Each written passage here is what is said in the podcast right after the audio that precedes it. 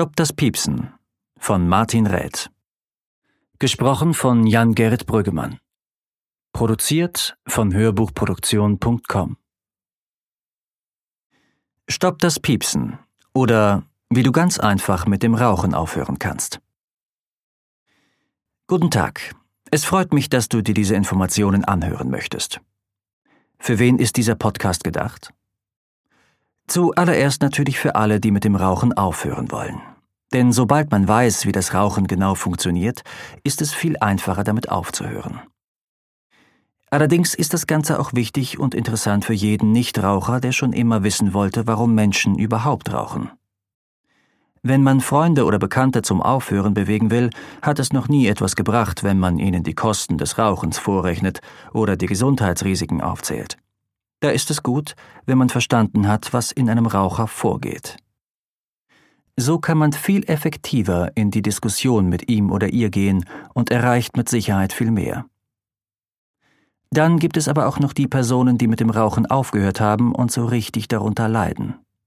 Für die ist nun alles trist und traurig, und alles wäre so viel schöner, wenn sie jetzt eine Zigarette rauchen dürften. Auch für diese Personen ist es interessant zu erfahren, dass sie im Prinzip an Phantomschmerzen leiden. Was, wenn Rauchen gar nicht schlimm wäre? Erstmal zu Beginn. Rauchen ist ungesund und teuer. Das weißt du auch, das weiß ich, das weiß jeder. Deswegen wollen wir darauf nicht weiter eingehen. Viel interessanter ist aber, was wäre, wenn Rauchen nicht teuer und nicht ungesund wäre. Stellen wir uns das einfach einmal vor. Angenommen, irgendein Wissenschaftler erfindet eine Zigarette, die aus irgendwelchen Gründen nicht ungesund wäre dann fiele vielleicht auch die Besteuerung weg und diese Zigaretten wären richtig günstig. Das nehmen dann Firmen zum Anlass, die Zigarettenschachteln als Werbeflächen zu nutzen und verschenken die Zigaretten, wie wir das von Streichhölzern und Feuerzeugen kennen. Dann hätten wir das, was im Prinzip als Traum jedes Rauchers angesehen werden kann. Kostenlos rauchen, ohne dabei die Gesundheit zu gefährden. Nennen wir diese Zigarette einfach die Zigarette 3000. Theoretisch könnte ich ja dann, da es mich nichts kostet und es auch meine Gesundheit nicht gefährden würde, wieder mit dem Rauchen anfangen. Ich möchte dir aber zeigen, warum, auch wenn es die Zigarette 3000 gäbe, ich weiterhin nicht mehr rauchen würde. Warum gerade ich? Du wirst dir vielleicht denken, warum meint gerade der mir Weisheiten über das Rauchen erzählen zu dürfen? Was legitimiert den dazu? Nun, ich denke, das sind hauptsächlich zwei Gründe. Zum einen war ich ein starker, cooler und überzeugter Raucher, dem das Aufhören dann doch unglaublich leicht gefallen ist, und zum anderen bin ich jemand, der sich irgendwie immer alles in Bildern vorstellt und das dann auch so anderen erklärt. So habe ich schon vielen Menschen Dinge erklärt, die sie sich dann total einfach merken konnten. Ob die vielen Raucher in meinem Umfeld, die mittlerweile fast alle mit dem Rauchen aufgehört haben, wegen mir aufgehört haben, glaube ich zwar nicht. Es ist ihnen aber mit Sicherheit leichter gefallen, und mir fällt auch niemand ein, der wieder rückfällig wurde. Wie war das also bei mir damals, vor rund 20 Jahren? Ich war zu diesem Zeitpunkt seit rund zehn Jahren Raucher. Ich war immer einer dieser richtig coolen Raucher. Angefangen hatte ich mit Zigarrenpaffen in unserer Dorfkneipe. Das war richtig verrückt und alle anderen haben mit dem Kopf geschüttelt. Also genau das, was Jugendliche erreichen wollen.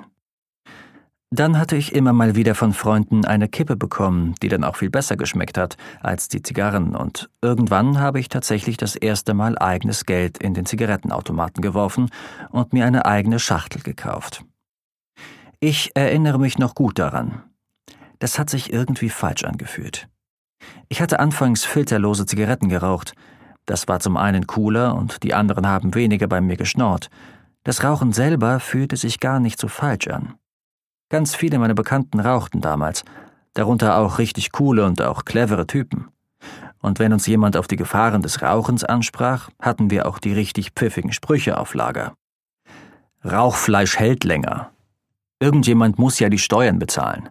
Raucher sterben, Nichtraucher auch, also rauchen wir und so weiter. Diese Liste könnte man unendlich fortsetzen. Warum habe ich dann aber mit dem Rauchen aufgehört? Der Motivationstrainer. Wie in vielen Haushalten lag auch bei uns Alan Carrs Nichtraucherbuch herum. Irgendwer schenkte uns das mal, ich hab's auch durchgelesen, da ist aber nichts passiert. Zum einen gab es mir in diesem Buch zu viele Widersprüche, und zum anderen höre ich doch nicht wegen eines Buchs mit dem Rauchen auf, das wäre ja noch schöner. Für wie unstabil hält er mich. Eine Weile später bekam ich von einem Bekannten ein Hörbuch eines Motivationstrainers zum Thema Selbstverantwortung und Erfolg. Wer diese Leute kennt, der weiß, dass die ziemlich abgefahren und nur in einer gemäßigten Dosis zu ertragen sind. Aber zwei Stellen dieses Hörbuches packten mich dann doch. An einer Stelle zu Beginn des Buches sagte er, Nimm ein Blatt Papier und schreib dir die drei Hauptwünsche für deine Zukunft auf. Was schreibt man dann so auf? Natürlich so Sachen wie Glück, Geld und Gesundheit. Später im Buch kam er noch einmal auf diesen Zettel zurück und sagte, man solle nun dahinter schreiben, was man aktuell dafür tut. Dann sagte er, dass bei den meisten Menschen dort in irgendeiner Weise drei Punkte beschrieben werden Geld, Gesundheit und ein glückliches Familienleben. Er nannte das dann den finanziellen Erfolg, den gesundheitlichen Erfolg und den familiären Erfolg. Also musste ich nun aufschreiben, was ich aktuell tue, damit in Zukunft das Gewünschte eintritt. Finanzieller Erfolg. Ich war jeden Tag mit meinen Kumpels in unserem Lieblingsbistro, trank da einige Tassen guten italienischen Kaffees und rauchte jeden Tag eine Schachtel Zigaretten. Da gab's schon mal nichts zum Hinschreiben. Gesundheitlicher Erfolg. Ich aß nicht besonders gesund, machte keinen Sport und genau, trank Unmengen Kaffee und rauchte eine Schachtel Zigaretten am Tag. Da konnte ich auch nichts hinschreiben. Der familiäre Erfolg ich hatte zu diesem Zeitpunkt eine richtig tolle Freundin und wir kamen auch richtig gut miteinander klar, aber damit das so bleibt, hilft finanzieller und gesundheitlicher Erfolg natürlich, und wenn die Freundin auch noch Nichtraucherin ist, ist Rauchen auch wieder nicht optimal. So übermotiviert wie der Sprecher dieses Hörbuchs sonst auch war, hier hatte er mich erwischt. Ich bin gerade dabei, bei allem, was ich mir für die Zukunft wünsche, das Gegenteil zu machen. Es wird also nicht wahrscheinlich sein, dass ich viel Geld haben werde. Es wird nicht wahrscheinlich sein, dass ich im hohen Alter fit und gesund sein werde, und ob das meine Freundin auf Dauer mitmacht, ist auch den Zufall überlassen. Also habe ich mir noch einmal Alan Carrs Buch geschnappt und noch einmal durchgelesen. Dieses Mal habe ich mich nicht auf eventuelle Widersprüche und die teilweise vorhandene Polemik gestürzt, sondern auf den Rest. Und da hatte er tatsächlich recht. Wir brauchen das Rauchen nicht. Und mit ein klein wenig Selbstbeobachtung ist das Aufhören wirklich, wirklich einfach. Ach ja, noch zurück zu meiner tollen Freundin von damals. Die ist heute meine tolle Ehefrau und richtig stolz auf mich, dass ich nicht eine Sekunde daran dachte, wieder mit dem Rauchen anzufangen. Warum funktioniert eigentlich Rauchen? Hier muss man wirklich sagen, allergrößten Respekt an die Zigarette. Sie ist tatsächlich das einzige Suchtmittel, das am Anfang gar nichts bringt, bei dem man lebenswichtige Schutzreflexe überwinden muss und man nicht einmal ein Rauschgefühl bekommt. Okay, man muss zugeben, dass man nach dem ersten Zug auf Lunge kurz ein Schwindelgefühl bekommt, das ist aber auch nicht mehr, als wenn man sich schnell erhebt, nachdem man eine Weile gebückt war. Speziell die Angewöhnung ist faszinierend. Unser Körper sagt, dass wir auf keinen Fall Rauch einatmen sollen. Deswegen bekommen wir anfangs Hustenanfälle, wenn wir den Rauch in die Lunge ziehen wollen. Und wir schaffen es in stundenlanger Feinarbeit immer wieder kleine Mengen Rauch einzuatmen, bis unser Körper aufgibt und der Rauch den Hals passieren darf, um tief in die Lungenflügel zu kommen. Wir trainieren das akribisch und ausdauernd, fast wie ein Schwertschlucker, der versucht, den Schluckreflex zu überwinden. Das Beste ist dabei die Tatsache, dass wir das ohne Lustgewinn machen. Es ist nicht berauschend, macht nicht high, macht nicht fröhlich oder lustig, gar nichts. Wir machen das aus Langeweile, weil wir es cool finden oder weil wir dazu überredet werden. Der Wecker. Eine der großen Fragen des Rauchens ist, warum soll das Rauchen eine Sucht sein, wenn es doch keine Entzugserscheinungen gibt? Dass es keine Entzugserscheinungen gibt, stimmt aber nicht. Sie sind nur so gering, dass sie nicht bewusst wahrgenommen werden. Das ist auch schon der Schlüssel, um das Prinzip des Rauchens zu verstehen. Wenn man das verstanden hat, ist der Raucher plötzlich in der Lage, sein irrationales Verhalten zu verstehen und auch der Nichtraucher kann plötzlich Verständnis aufbringen. Denn wie wir alle wissen, hat es noch nie etwas gebracht, wenn der Nichtraucher dem Raucher Vorhaltungen macht, was das Rauchen kostet und wie ungesund es ist. Viel schlimmer wäre noch, wenn der Raucher tatsächlich aufgrund dieser Vorhaltungen mit dem Rauchen aufhören würde, denn dann hätte der für den Rest seines Lebens das Gefühl, dass er dem Geld oder der Gesundheit zuliebe auf etwas ansonsten ganz Tolles verzichten müsste, er würde dann, sobald es die kostenlose und nicht ungesunde Zigarette 3000 geben würde, sofort wieder mit dem Rauchen anfangen. Und genau das will ich ja erklären. Mit Zigarette lebt es sich nicht besser, sondern schlechter. Auch mit der Zigarette 3000. Deshalb noch einmal zurück zu den Entzugserscheinungen. Ich habe ja gesagt, dass es sie gibt. Jeder Raucher sagt aber, dass er keine Entzugserscheinungen hat. Was jetzt? Das Problem ist, dass die Entzugserscheinungen ganz, ganz gering sind. So gering, dass man sie eben nicht als solche ausmachen kann. Würde ein Raucher fünf Minuten nach der letzten Zigarette komplett durchdrehen und müsste bis zur nächsten Zigarette oder bis zum Ende des kalten Entzugs in der Gummizelle ausharren, würde keiner hinterfragen, ob Rauchen eine Sucht ist und ob es Entzugserscheinungen gibt. Wie sehen die Entzugserscheinungen nun aber wirklich aus? Also im Prinzip ist das ein ganz leichter Kater. Der Körper muss das Gift Nikotin abbauen. Und das ist ähnlich wie wenn der Körper größere Mengen Alkohol abbauen muss. Man fühlt sich irgendwie unvollständig und ein wenig fahrig. Zu der Zeit, als ich gerade mit dem Rauchen aufgehört hatte, hatte ich ein Erlebnis, das sich meiner Meinung nach als guter Vergleich vor allem auch für die Nichtraucher eignet. Zu dieser Zeit wohnten wir in einem Haus, in dem es sechs Wohnungen gab. Über uns wohnte eine nette vierköpfige Familie. Beide Eltern waren berufstätig, die Kinder gingen zur Schule. Eines Tages, als meine Freundin zur Arbeit musste und ich frei hatte, stand ich morgens auch kurz auf und wollte mich dann wieder hinlegen. Plötzlich piepte in der oberen Wohnung ein kleiner Wecker. Irgendwie hatten unsere Nachbarn einen Wecker gestellt, gingen zur Arbeit und der Wecker piepste leise, aber beständig los. Das war auch nicht laut, wenn ich ein Dezibel-Messgerät gehabt hätte, hätte dieses wahrscheinlich auf diesen leisen Piepston gar nicht reagiert. Trotzdem hat das genervt. Anfangs habe ich mir gedacht, ach, ein Wecker. Na ja, das ist so leise, da habe ich schon in wesentlich lauterer Umgebung geschlafen. Wenn man dann aber so daliegt und sich entspannen will, wirkt dieses Piepsen plötzlich immer lauter und lauter und nahm immer mehr Platz in meinem Kopf ein. Irgendwann stellte ich mir den Wecker detailliert vor. Wie wohl der Wecker aussieht, wie der Ausschaltknopf aussieht, ob er eine Batterie hat, die bald ausginge und so weiter. Wenn ich sonst einschlafen will, streifen meine Gedanken über alle möglichen Themen. Was wird morgen für ein Tag sein? Wie war der heutige Tag? Sollen wir mal Urlaub planen? Wann muss eigentlich mein Auto zum TÜV? Warum war die Verkäuferin in diesem einen Laden eigentlich so unfreundlich oder so freundlich? Und natürlich ganz oft, warum machen eigentlich die Politiker nicht einfach alles so, wie ich es machen würde?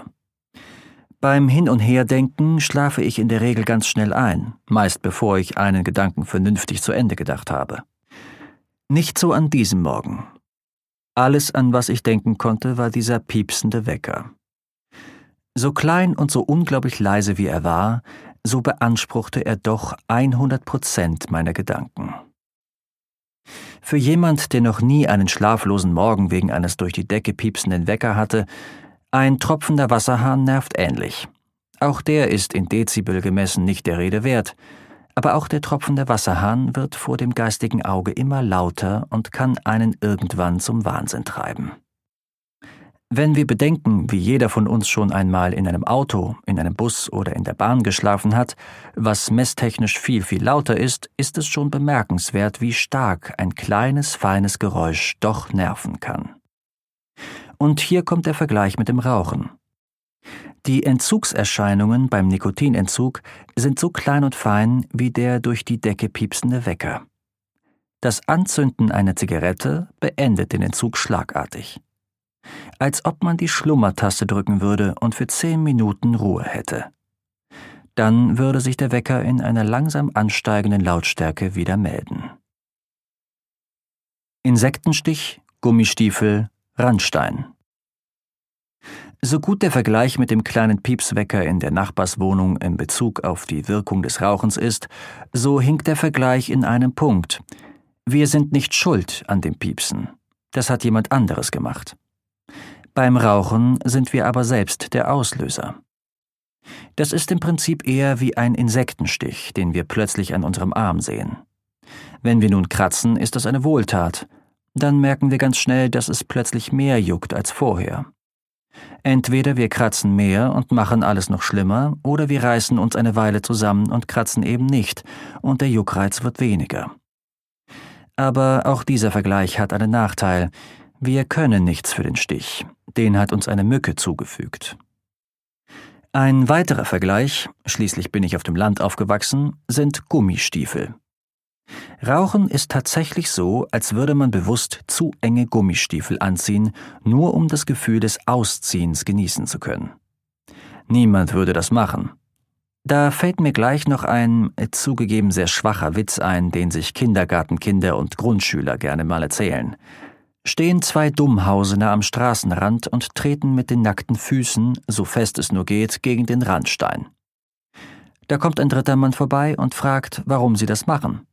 Darauf erwidern sie, es ist so schön, wenn der Schmerz nachlässt. Ein richtig plumper Witz, ich weiß, aber leider ist er dem, was Raucher machen, erschreckend nahe. Die Vorteile des Rauchens. Das ist der Name eines Kapitels in Alan Carrs Buch. Es folgt dann eine leere Seite. Das finde ich schade, denn so nobel wie das Ansinnen dahinter sein mag, so ist genau das der Grund, warum viele sich nicht auf die vielen anderen Aussagen des Buches einlassen. Mit Sicherheit hat das Rauchen auch Vorteile. Auf einer Party sind die Raucher in der Regel diejenigen, die am schnellsten ins Gespräch kommen, weil man entweder nach Feuer fragen kann fragen kann, ob man hier rauchen darf, oder natürlich, wenn man zum Rauchen rausgehen muss und dort auf andere Raucher trifft, mit denen man schnell ins Gespräch kommt. Mir persönlich fehlt am meisten Folgendes. Jeder kennt vielleicht die Situation. Man ist irgendwo eingeladen, sitzt an einem beengten Couchtisch oder auch sonst irgendwo, wo man sich nach einer halben Stunde unwohl fühlt, man hat immer die gleichen Leute um sich herum und diejenigen, mit denen man gerade lieber reden würde, sitzen am anderen Ende. Also sitzt man da und lässt irgendwie die Zeit vorübergehen. Früher als Raucher sagte ich einfach, lasst mich bitte kurz raus, ich möchte eine rauchen. Dann konnte ich gemütlich rausgehen, mir die Beine vertreten, andere Personen treffen und alles lockerte sich ein wenig auf. Auch am Arbeitsplatz gibt es viele Personen, die bestimmte Kollegen nur beim Rauchen treffen. Diese kleinen Vorteile wiegen natürlich die Nachteile in keinster Weise auf. Allerdings täten wir alle gut daran, uns Zeit für uns zu nehmen, auch ohne Zigarette. Was spricht dagegen, als Nichtraucher auch mal auszustempeln und sich ein paar Minuten Zeit für einen Kaffee oder Tee mit seinem Lieblingskollegen oder seiner Lieblingskollegin zu nehmen? Ende erster Teil. Ich hoffe, dir gefällt die Art und Weise, wie ich erkläre, warum Menschen rauchen, und dass du zum Schluss auch erfährst, wie man ganz einfach damit aufhören kann. Lerne im zweiten Teil etwas über die erfolgreiche Nichtskönnerin, die Zigarette und ob das Rauchen vielleicht gar keine Sucht ist. Möchtest du mich unterstützen? Das wäre großartig. Ich möchte noch so vieles verbessern und diesen Text auch in andere Sprachen übersetzen und aufnehmen lassen. Meine Bankverbindung? Martin Räth, also R-A-E-T-H. Die IBAN ist DE 87 65 05 0110 0112 3994 96. Die BIC ist Solades 1 Groß R Groß V Groß B. Oder schau nach auf www.stopp-das-piepsen.de.